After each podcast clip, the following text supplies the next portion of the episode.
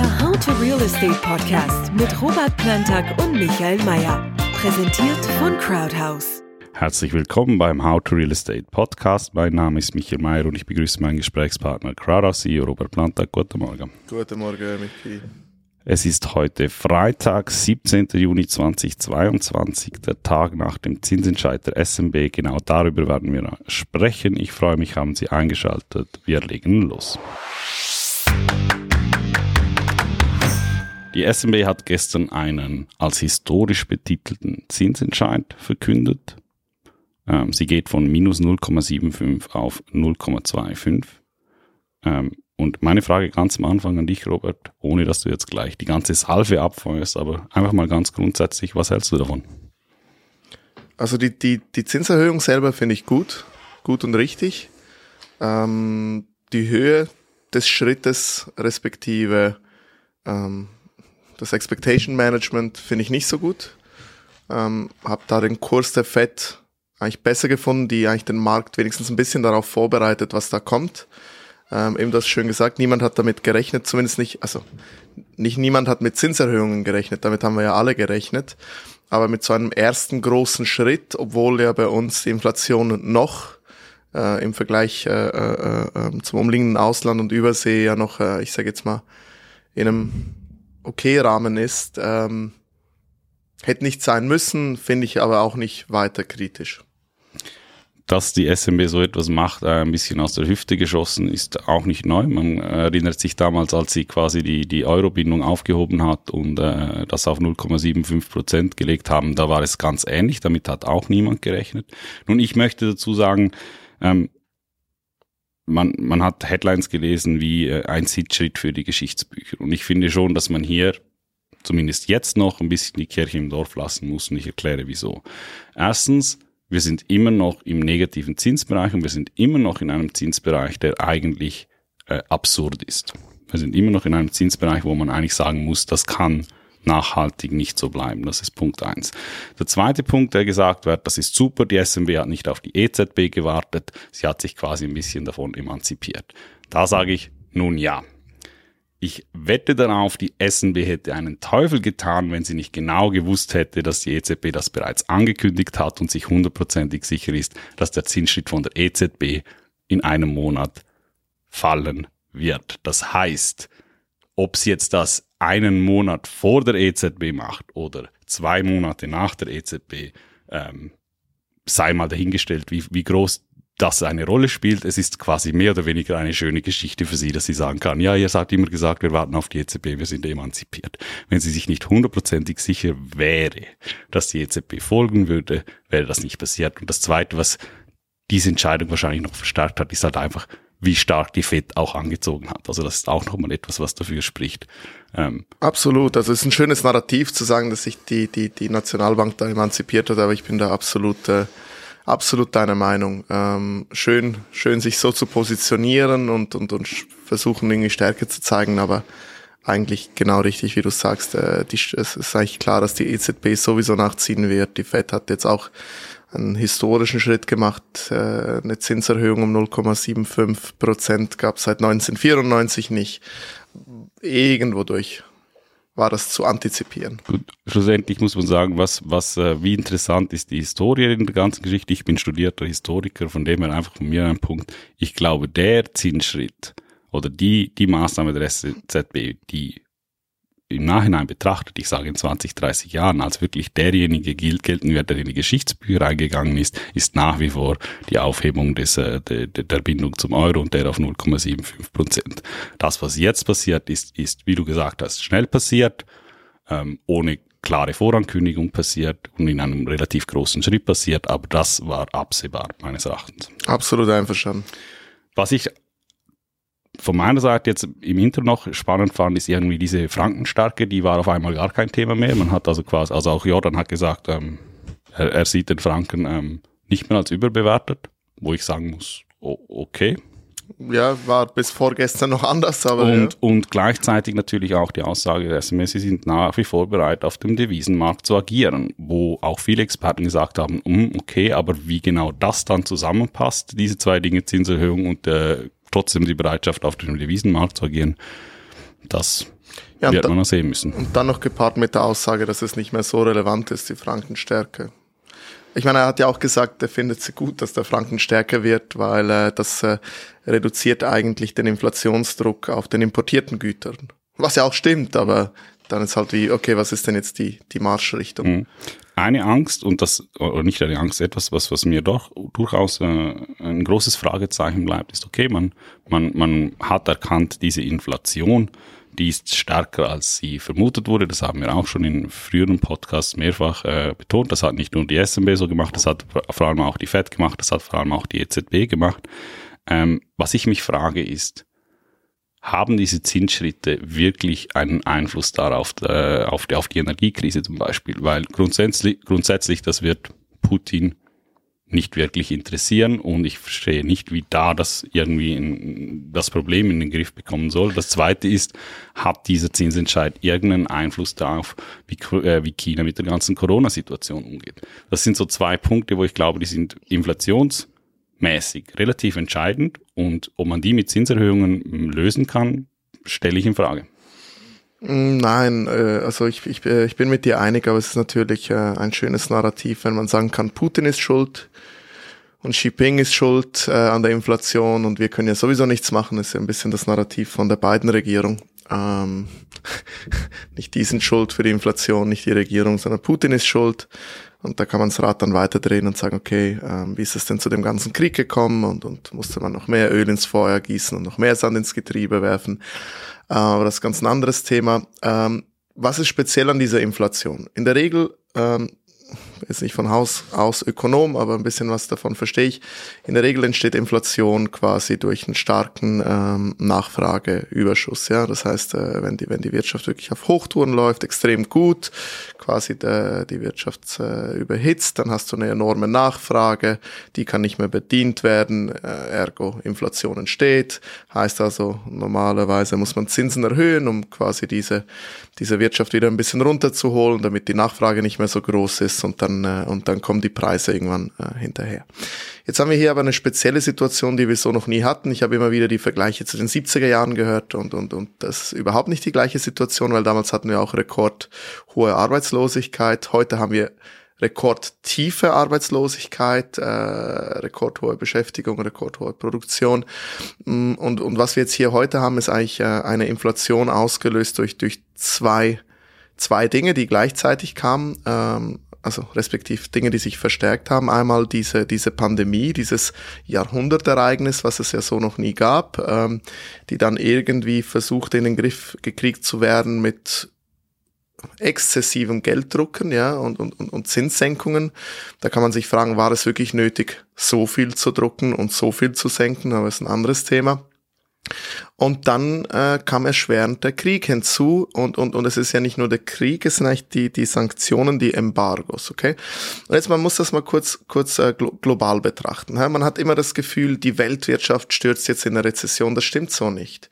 Weil China hat zwar andere Probleme, aber wenn du jetzt nach China gehst, die reduzieren die Zinsen gerade. Ja? Und die wollen sie noch weiter reduzieren. Und 80 Prozent der Nationen sind nicht direkt involviert in diese Sanktionen. Sprich also, sie kaufen heute Öl und Gas wie vorher ein und bekommen das auch in der Regel, und das ist ja das Interessante, zu einem äh, Discount, also bekommen das quasi zu reduzierten Preisen. Das heißt, heute eigentlich diese, diese Inflation auf, auf, auf, auf, auf Energie, äh, oder respektive diese, diese explodierenden Preise bei Energie, betrifft vor allem Europa und die USA. Und ein wichtiger Unterschied ist aber, dass die USA Versorgungssicherheit hat, hat Europa nicht.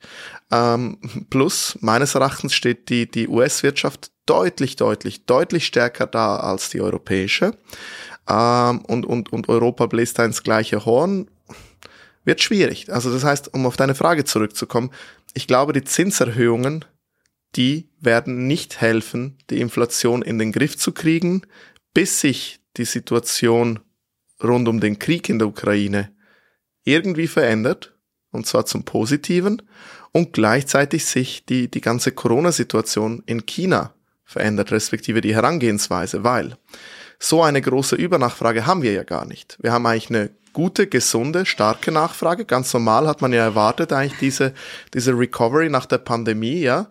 Aber wir haben absolutes Problem beim Supply, also beim Angebot. Wir haben immer noch ein, äh, ein Problem bei, der, bei den Supply Chains, wir haben Probleme bei der Produktion. Ähm, das heißt, wir haben eigentlich eine gute Nachfrage, eine gesunde Nachfrage, aber es wird nichts produziert, nichts geliefert eigentlich in dem Rhythmus, wie das sonst gemacht wird. Plus in dem, in dem Warenkorb ähm, quasi der, der relevant ist, äh, äh der Basket, um, um die Inflation zu messen, machen halt die ganzen Energiegeschichten sehr viel aus. Und die sind jetzt nun mal nicht teuer, weil da, weil wir eine extrem hohe Nachfrage jetzt plötzlich nach Öl haben, sondern einfach, weil wir die ganzen Embargos und Sanktionen haben und, und das einfach das Ganze stört. Das heißt, bis das nicht in den Griff äh, gekriegt wird, bis sich das nicht normalisiert, glaube ich nicht, dass, dass die Zinserhöhungen irgendwas groß an der Inflation bewegen müssen. Und da müssen wir dann vorsichtig bleiben, dass wir in Westeuropa oder in Europa und den USA die Wirtschaft nicht so stark abwürgen mit diesen Zinserhöhungen, äh, weil wir einfach stark dastehen wollen und sagen, ja, wir bekämpfen die Inflation, ohne sie wirklich zu bekämpfen und dann wirklich alles irgendwie äh, äh, äh den, den Bach runtergeht. Ich übertreibe jetzt ein bisschen, aber du weißt, was ich meine. Man muss dazu auch sagen, gerade in so einer Situation mit Lieferengpässen kommen noch zwei Multipla Multiplikatoren dazu. Das erste ist ein sogenannter Peitschen-Effekt. Das heißt, ähm, ich möchte etwas bauen, ich weiß, ähm, es ist mega schwierig, an das Material heranzukommen. Wie reagiere ich?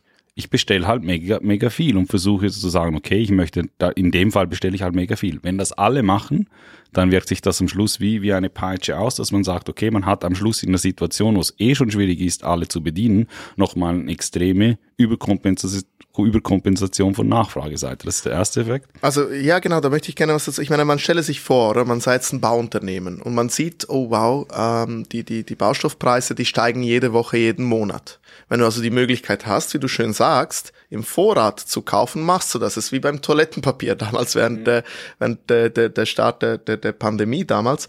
Und das, das treibt ja die Preise noch weiter in die Höhe. Hinzu kommt, dass die Leute sagen, oh, oh, oh, Inflation, alles wird teurer, lass mich überall die Preise erhöhen. Genau, das ist der zweite Multiplikator, den ich sagen wollte. Das ist Wahnsinn. Ja, also das, das ist auch das, was Jordan angesprochen hat, dass man eben diese, diese Zweitrundeneffekte eigentlich äh, auch sieht, ähm, im Sinne von, okay, wenn schon eh alle die Preise erhöhen, dann kann ich meine Preise auch erhöhen und das hat dann nichts mehr damit zu tun, dass meine Beschaffungskosten zum Beispiel teurer geworden sind. Korrekt, also man hat jetzt gesehen, Tesla hat einfach mal die Kosten ihrer Autos einfach mal, was war es, glaube ich, drei bis 6.000 Dollar erhöht. Äh, jetzt, glaube ich, diese Woche war das oder letzte Woche. Ähm, ja, und, und ich meine, das trägt natürlich alles dazu bei, dass die Situation verschärft wird gehen wir in der Mitte mal auf den Blick auf die Kristallkugel, den auch wir nicht haben. Aber ich finde es lustig, weil ich habe äh, äh, zu Beginn der Woche ähm, verschiedenste äh, Ökonomen Meinungen gehört. Ähm, da waren sich eigentlich alle einig, ja, der Zinsschritt wird dann irgendwann äh, 2023 kommen. Hip hip hurra, alles anders. Und diese Experten sind aber jetzt auch wieder genau die, die sagen, ja, ja, okay, alles klar, wir werden irgendwie bis Ende Jahr äh, auf eins kommen. Ich sage einfach bei solchen Prognosen immer vorsichtig sein. Das sind jetzt die Prognosen die gleichen Leute, die vor, äh, vor, vor fünf Tagen noch komplett falsch lagen. Ja, ja. Ähm, und das gleiche mit den, mit den Inflationserwartungen der SMD. Die gibt jetzt auch Inflationserwartungen bis 2024 vor, war aber vor drei Monaten noch ein Punkt, dass das alles ein, ein zeitlich limitiertes Ding ist. Also ja, absolut. Also eben das so ein Ding ein bisschen mit Prognosen äh, ist genau das, umso weiter die in der Zukunft weg sind, umso ungenauer werden die, umso mehr Faktoren kommen hinzu, die das beeinflussen. Also ich glaube, da kann man heute keine verlässliche Aussage, äh, nicht nur heute, generell keine verlässliche Aussage dazu machen. Was ich glaube, ist, was wir ein bisschen aufpassen müssen und irgendwie, ich glaube, das ist so ein bisschen, ein bisschen ne der negative Effekt unserer vernetzten Welt. Ich habe einfach das Gefühl, seit plötzlich nicht plötzlich, seit der Entwicklung, der technologischen Entwicklung, die, die eigentlich bedeutet, dass jegliche Information sofort und in Echtzeit verfügbar ist auf der ganzen Welt, ist generell einfach diese Massenhysterie bei allem, was passiert, einfach in so ein extremes Ausmaß hochgegangen. Ich meine, wenn du mal ein bisschen Zeitung liest und so, egal was wo passiert, fast jeder Artikel suggeriert dir den nächsten Weltuntergang. Die einfachsten Sachen. Ich meine, vor irgendwie drei, vier Wochen ähm, war es mal, glaube ich, eine Woche, zwei ziemlich heiß, ja, hier in der Schweiz. Jetzt einfach ein Beispiel, ein komplett anderes Beispiel. Und dann titelten die Zeitungen schon, ja, wir müssen uns auf den nächsten Jahrhundertsommer vorbereiten und was machen wir denn jetzt und dies und das. Und dann hat es drei Wochen fast durchgeregnet. und, und dann kam wieder ein plötzlich neues Narrativ. Also immer diese Hysterie, da, da finde ich, da muss man einfach ein bisschen vorsichtig sein, einfach ein bisschen cool, cool sein, auch jetzt. Minus 0,75 Prozent. Das ist eine Anomalie, das ist nicht normal. Ein Zins, ein Leitzinssatz zwischen 1 und 2 Prozent, das ist normal. So soll es sein, das ist gesund. Und wir gehen ja in diese Richtung. Also müsste man eigentlich diesen Zinsschritt begrüßen anstatt jetzt panisch aufzuwachen und sagen, oh, die Zinsen gehen hoch, die Zinsen gehen hoch. Ich meine, alle Leute, oder man redet sich immer häufig ein, dass alles, was gut läuft, ist nur gut am Laufen, weil die Zinsen so lange negativ waren. Ja, klar hat das einen Einfluss auf, auf vieles, auf Investitionen und, und, und Geldbeschaffung, äh, quasi Kredite, günstige Kredite, die dann wiederum Innovation und Produktion fördern, aber man muss einfach mal auch ein bisschen cool bleiben. Also irgendwann muss das ja passieren und, und wenn wir jetzt wieder in den normalen Bereich hingehen, ist das einfach nur gut. Es ist gar nichts anderes, man muss da nicht groß hysterisch und panisch sein, ähm, gibt vielleicht ein bisschen Turbulenzen hier und da, wie jetzt am Aktienmarkt, bei, bei, bei insbesondere bei, bei sogenannten Risk-on-Assets, die jetzt ein bisschen runter korrigieren. Und ich meine, auch da muss man gucken, die preisen jetzt natürlich, weiß Gott, was für Szenarien schon ein. Einfach cool bleiben, es ist ein normaler Zyklus, ähm, braucht eine Zeit, normalisiert sich dann alles wieder und dann kommt wieder der nächste Zyklus irgendwann. Ob das jetzt in einem Jahr, zwei, drei oder vier ist, spielt doch auch keine Rolle.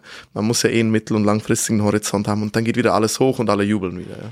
Sprechen wir noch zum Schluss auf, auf die Auswirkungen äh, auf die Immobilien. Auch da hat man sehr, sehr viel verschiedene Dinge gelesen. Sconemilio hat ähm, am Montag im Blick von einer donnernden Lawine äh, gesprochen, die ins Tal gibt. Auf der anderen Seite gibt es diejenigen, die sagen, keine Panik, es ist alles schon eingepriesen. Ähm, der Zinsschritt ist jetzt ein Tag alt. Ähm, du hast ja sicherlich diesbezüglich äh, auch Gedanken gemacht. Ähm, wie ist deine Haltung wirklich rein auf, auf das Immobiliensegment in der Schweiz? Also vielleicht kann ich die Aussage machen, dass egal was das Conamilio sagt, mach immer das Gegenteil, wenn du gewinnen willst. Das wäre vielleicht jetzt ein bisschen böse. Aber ich meine, guck, ähm, der Preis der Immobilien, also ich rede von Renditeliegenschaften, okay, der wird gesteuert von Nachfrage und Angebot maßgeblich. Ja? Zins ist ein, ein Faktor. Okay. Man muss einfach berücksichtigen, 60 bis 70 Prozent der Eigentümer von Renditeliegenschaften sind institutionelle Investoren, nicht private. Heißt im Umkehrschluss, diese haben relativ wenig bis gar kein Fremdkapital drin. Die meisten dürfen nicht mehr als 30 Prozent, viele wollten gar kein Fremdkapital drin haben. In beiden Fällen ist der Zins nicht so relevant für die Finanzierung. Heißt also, diese Eigentümer, egal wie hoch der Zins geht, bis zu einem vernünftigen Rahmen, ja, sagen wir 4, 5 Prozent, drüber muss man dann vielleicht nochmal das Gespräch führen, haben die absolut keinen Druck zu verkaufen, noch, noch irgendeine Motivation, ihre Immobilien zu verkaufen, okay? Wenn du ja möchtest, dass die Preise runterkommen, müsste ja plötzlich ganz viel auf den Markt kommen, plus müsste die Nachfrage zusammenbrechen. So. Also, jetzt bleibe ich mal ganz kurz beim Angebot. So. Also, die Mehrheit der Eigentümer von Renditeimmobilien hat keinerlei weder Motivation noch Druck, ihre Immobilien auf den Markt zu werfen. Die Privateigentümer, die restlichen 30, 40 Prozent, die allermeisten von denen, und die kennen wir ja, weil das sind unsere Kunden, sind absolut gut situiert, sehr vermögend, haben nicht übertrieben mit dem Fremdkapital. Die meisten von denen haben sehr langfristige Hypotheken abgeschlossen, zehn Jahre und länger, ähm, und haben absolut keinen Druck noch Motivation, ihre Immobilien auf den Markt zu werfen. Also das mal vorweg. Das heißt, ich sehe keine Notverkäufe, ich sehe überhaupt keinen Druck, Immobilien heute zu verkaufen. Zusätzlich, so, jetzt gehen wir mal in die Baubranche. Wenn ich heute baue, okay, ich, ich wäre jetzt, ich wäre jetzt Generalunternehmer, Totalunternehmer, also ein Entwickler, der Bau wird teurer. Das heißt, die Baukosten, wir haben das irgendwo gesehen, die sind, äh, äh glaube ich, sogar Baukostenteuerung ist bei knapp 10 Prozent. Mhm. Typische Entwicklermarge ist zwischen 10 und sagen wir 25 Prozent.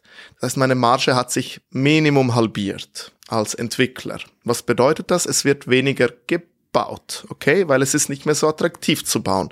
Und das finde ich absolut gut, weil in den letzten Jahren haben sich viele, die nicht bauen sollten, in die Baubranche gestürzt. Also, das heißt, wir haben nochmal eine Verknappung vom Angebot, weil es wird weniger gebaut. So. Und ich rede jetzt nur von der Schweiz. Hinzu kommt, dass Baulandreserven immer noch knapp sind und wir noch mehr noch stärkeres Bevölkerungswachstum haben. Was heißt das also im Umkehrschluss? Das Angebot wird noch knapper und die Nachfrage, da bin ich absolut überzeugt, bleibt mindestens stabil, wenn nicht gar, dass sie sogar noch steigt. Wieso? Wenn du Turbulenzen an den Aktienmärkten hast und drei Prozent Inflation auf Cashbestand, okay, dann ist es ja wohl keine Alternative, allzu viel Liquidität über einen langen Zeitraum zu halten. Einverstanden? Du verlierst ja theoretisch jedes Jahr drei Prozent an Kaufkraft. So. Jetzt hast du starke Turbulenzen bei Risk-on-Assets. Das heißt, Aktien sind volatil wie nie zuvor. Wer in Obligationen war, hat ebenfalls stark verloren. Auch die Situation hatten wir noch nie. So. Gold, naja, entwickelt sich so lala, wenn man sich das mal anschaut.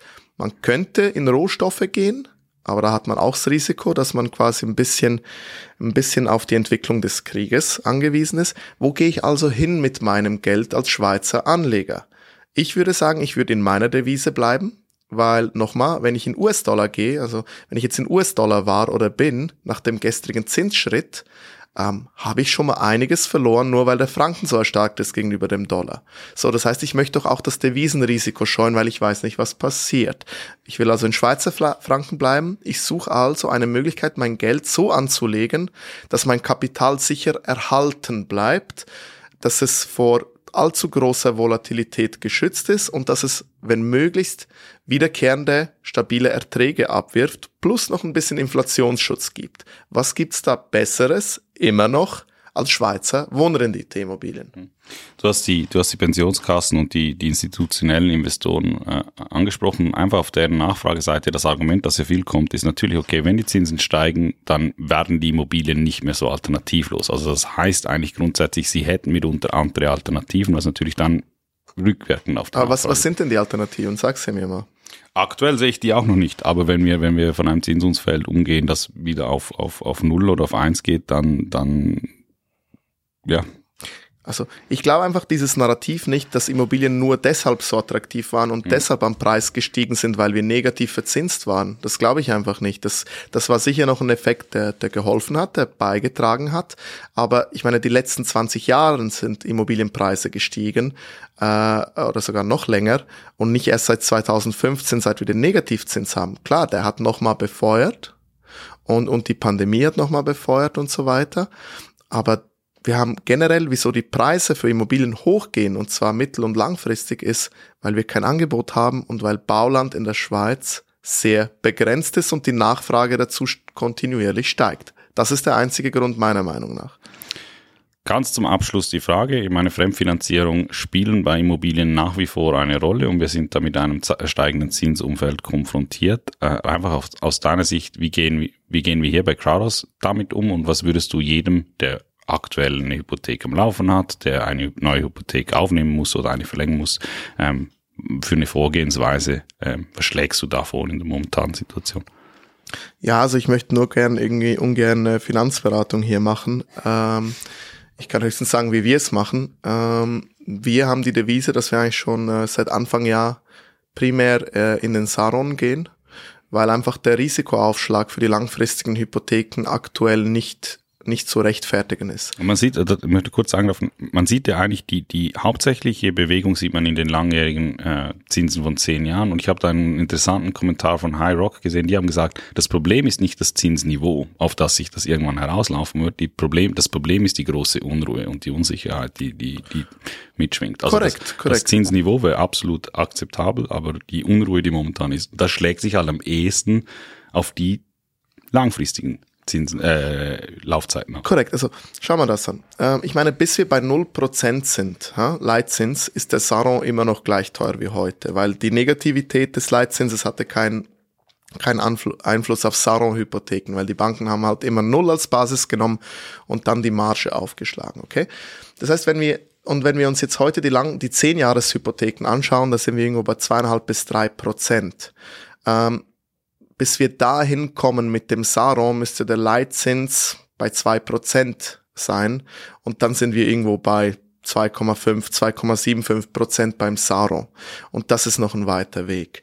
Gleichzeitig, also und deshalb, deshalb behaupte ich auch, die Versicherungsprämie heute, und ich nenne es so, um heute eine 10-Jahres-Hypothek abzuschließen, die ist viel zu teuer rechnet sich meiner Meinung nach nicht, sehen wir hier bei uns nicht als Investmentstrategie. Die kommt wirklich aus dieser Unruhe, dass das schön zitiert, weil die Banken einfach nicht wissen, vielleicht ein bisschen auch von der Situation profitieren, dass Panik, eventuell Panik da ist bei, bei Häuslebesitzern, die sagen, oh, wenn der Zins hochgeht, bin ich irgendwann wieder bei sieben Prozent, weil das das Gespenst ist, was ich aus meiner Kindheit, aus den 80er Jahren kenne. Und das will ich nicht sieben Prozent, mehr als drei kann ich nicht zahlen. Also ich sichere mich heute bei drei Prozent ab. Ein anderer Teil ist, die Banken wissen es wahrscheinlich einfach auch nicht, wo es hingeht. Deshalb gehen sie mal einfach relativ hoch.